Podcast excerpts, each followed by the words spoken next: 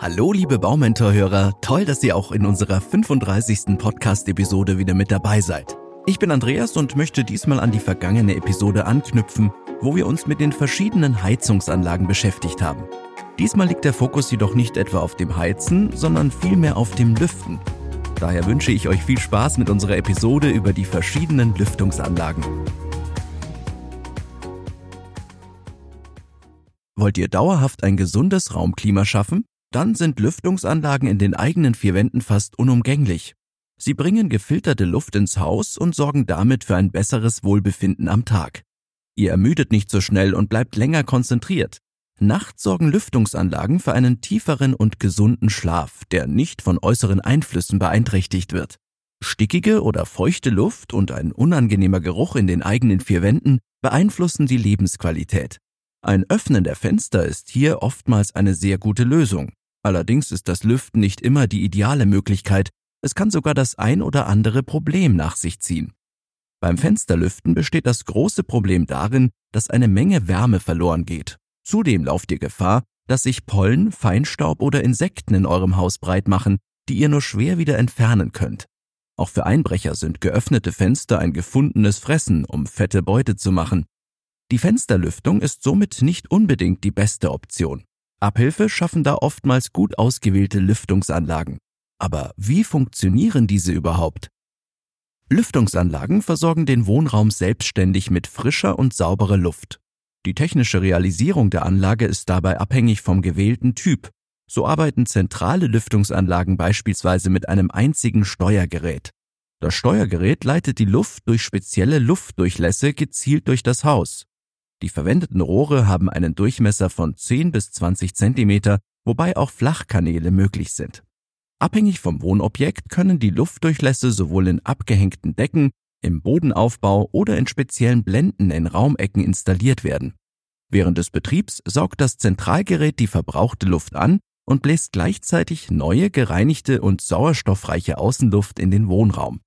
Dadurch entsteht ein effizienter Lüftungskreislauf, der für die optimale Raumluft sorgt. Zusätzlich lassen sich Lüftungsanlagen mit unterschiedlichen Sensoren ausstatten, die die Feuchtigkeit und die Sauerstoffkonzentration messen und bei Bedarf automatisch Anpassungen im vorab definierten Volumenstrom vornehmen.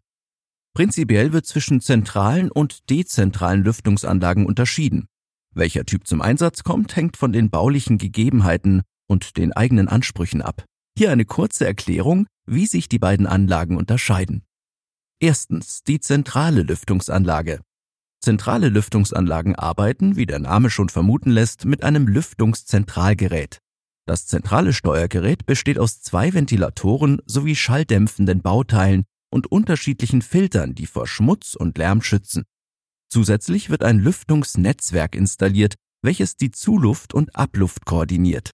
Aufgrund des hohen Installationsaufwands werden zentrale Anlagen besonders häufig bei Neubauten wie beispielsweise in Passivhäusern oder Niedrigenergiehäusern eingesetzt und mit Wärmerückgewinnern kombiniert.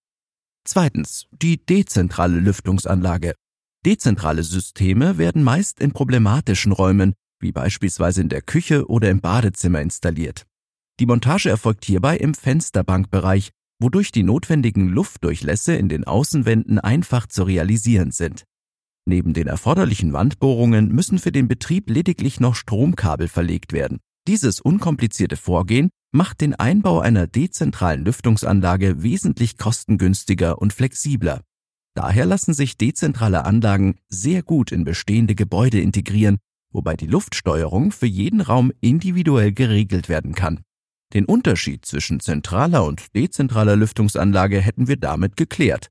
Aber was ist denn jetzt schon wieder eine Lüftungsanlage mit Wärmerückgewinnung? Keine Sorge, auch dazu möchte ich euch kurz ein paar Sätze erzählen, denn dabei handelt es sich um ein sehr cleveres System. Lüftungssysteme werden oftmals mit einem zusätzlichen Wärmerückgewinner ausgestattet. Ein solcher Wärmerückgewinner entzieht der abgesaugten Luft die Restwärme und überträgt diese Wärme auf die frische Außenluft. Je nach Modell und Ausstattung können die Geräte selbst sehr kalte Außenluft effizient vorwärmen. Dies entlastet das Heizsystem. Das große Plus, zumindest im Winter, durch diesen Prozess können langfristig Heizkosten gespart werden. Im Sommer funktioniert ein Wärmetauscher genau in die umgekehrte Richtung, so kühlt das System die warme Außenluft mit der vorhandenen, noch kühlen Abluft und erhitzt den Raum dadurch weniger stark als die klassische Fensterlüftung. So kommt ihr weniger schnell ins Schwitzen und könnt den Sommer bei angenehmen Temperaturen in euren eigenen vier Wänden genießen. Halten wir kurz die Vorteile fest. Im Gegensatz zur gewöhnlichen Fensterlüftung filtern Lüftungsanlagen sowohl Schmutz, Pollen als auch Lärm, wobei Schadstoffe kontinuierlich abgeführt werden. Das ist unter anderem ein sehr großes Plus für Allergiker. Zudem schützen Lüftungsanlagen effektiv vor Schimmel und Feuchteschäden. In Kombination mit einer integrierten Wärmerückgewinnung können Lüftungsanlagen sogar wesentlich dazu beitragen, das bestehende Heizsystem zu entlasten und die Heizkosten so langfristig zu senken. Aber natürlich wären wir nicht der Baumentor, wenn wir nicht auch die Nachteile durchleuchten würden. Für einen effizienten Betrieb zum Beispiel müssen die Filter der Lüftungsanlagen in regelmäßigen Abständen gewechselt und gereinigt werden. Ein gewisser Zeitaufwand ist damit verbunden. Zudem bringt die Installation einer zentralen Lüftungsanlage sehr hohe Kosten mit sich, wodurch sich der Einbau solch einer Anlage im Zuge einer Altbausanierung meist nicht rentiert. Dezentrale Anlagen haben wiederum den Nachteil, dass sie während des laufenden Betriebs nicht zwingend geräuscharm sind. Werden mehrere dezentrale Lüftungsanlagen gleichzeitig betrieben, kann dadurch eine störende Geräuschkulisse entstehen. Zusätzlich benötigen Lüftungsanlagen auch Energie, wodurch sich der dauerhafte Betrieb solch eines Systems auch negativ auf die Stromrechnung auswirken kann. Mit den gesparten Heizkosten im Winter ist dieser Nachteil jedoch verkraftbar. Vielleicht überlegt ihr euch gerade, ob die Installation einer Lüftungsanlage beim Neubau überhaupt Sinn macht. Eine durchaus berechtigte Frage, denn in Deutschland besteht keine gesetzliche Pflicht für den Einbau einer Lüftungsanlage. Aber der Gesetzgeber sieht vor, dass ein Lüftungskonzept nach DIN 1946-6 erstellt werden muss. Das wiederum soll gewährleisten, ob in eurem Haus bzw. eurem Wohnobjekt eine ausreichende Luftzirkulation stattfindet. Das Lüftungskonzept ist sowohl bei Neubauten als auch bei Sanierungen vorgeschrieben sofern bei der Modernisierung mehr als ein Drittel der vorhandenen Fenster ausgetauscht wird. Das Konzept evaluiert insbesondere die lüftungstechnische Situation des Gebäudes unter Berücksichtigung der individuellen Nutzung.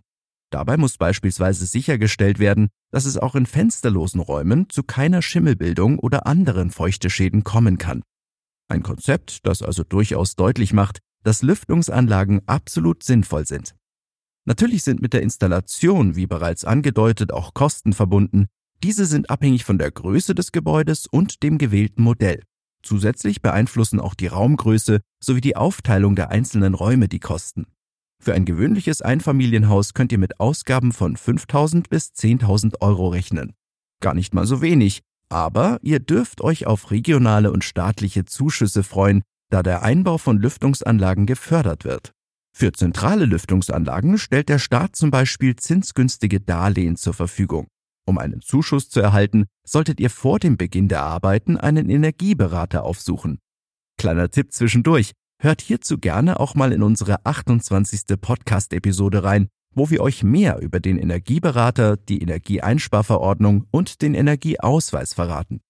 In Bezug auf die Lüftungsanlage prüft der Energieberater das Lüftungskonzept. Er wird euch auch auf geltende Auflagen und Bestimmungen hinweisen. Zum Beispiel, dass Lüftungsanlagen oftmals einen bestimmten Wärmerückgewinnungsgrad aufweisen oder Bauteile enthalten müssen, die besonders stromsparend und effizient arbeiten. Ist das der Fall, erhaltet ihr die gewünschte Förderung. Abschließend halten wir fest, dass Lüftungsanlagen für mehr Wohnkomfort und eine effektivere Energienutzung sorgen. Allergiker und Sparfüchse dürfen also aufatmen. Zudem entfällt das mühsame Öffnen und Schließen der Fenster. Hinzu kommt, dass bei Lüftungsanlagen interessante Möglichkeiten der Klimatisierung und Wärmerückgewinnung bestehen. Lüftungsanlagen schützen außerdem vor Schimmel und unangenehmen Gerüchen. Aber, und auf das eine Aber will ich euch doch nochmal hinweisen, eine nachträgliche Installation einer zentralen Lüftungsanlage ist mit hohen Kosten verbunden und der Betrieb erfordert zusätzliche Energie. Stellen wir die Vor- und Nachteile gegenüber, halten wir jedoch fest, dass Lüftungsanlagen beim Neubau einen großen Mehrwert für euch haben. Hakt daher nochmal bei eurem Fertighausanbieter, dem jeweiligen Bauunternehmen oder dem Hersteller von Lüftungsanlagen nach, damit keine Fragen offen bleiben. Ansonsten stehen wir vom Baumentor-Team euch natürlich jederzeit für Fragen, Anregungen und Kritik zur Verfügung. Meldet euch gerne bei uns. Ich freue mich jedenfalls riesig, wenn ihr beim nächsten Mal wieder mit dabei seid. Dann dreht sich alles um die verschiedenen Holzbauweisen. Beste Grüße und bleibt gesund. Euer Andreas und das gesamte Baumentor-Team.